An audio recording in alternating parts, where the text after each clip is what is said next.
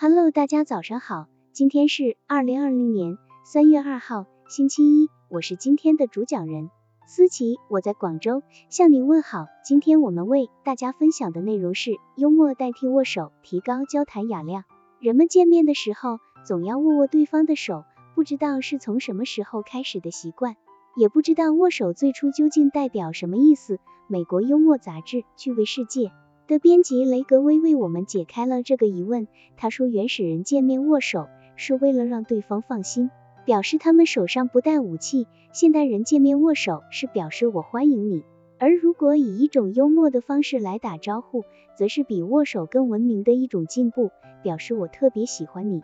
我们之间可以共享很多乐趣。林肯总统在会见某国总统时。还没有握手就幽默地说，原来我的个子还没有你高，口吻随意亲切，就好像在和自己的朋友说话一样，让对方的心情放松下来，拘束感也消失了。还有个人见到一个陌生人的时候就说，我一定在哪儿见过你，好面熟呀。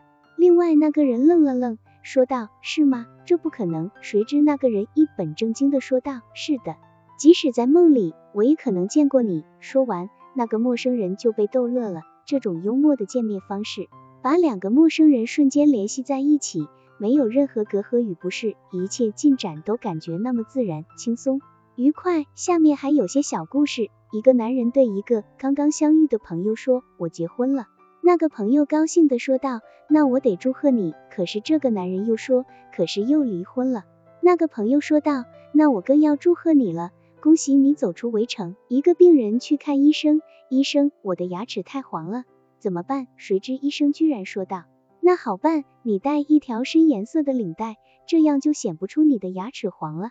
在一次竞选总统的活动中，一位演说家念了一封写给总统大人的信，通篇都是些总统大人的伟大功绩，最后却出人意料的来了一句，总统大人。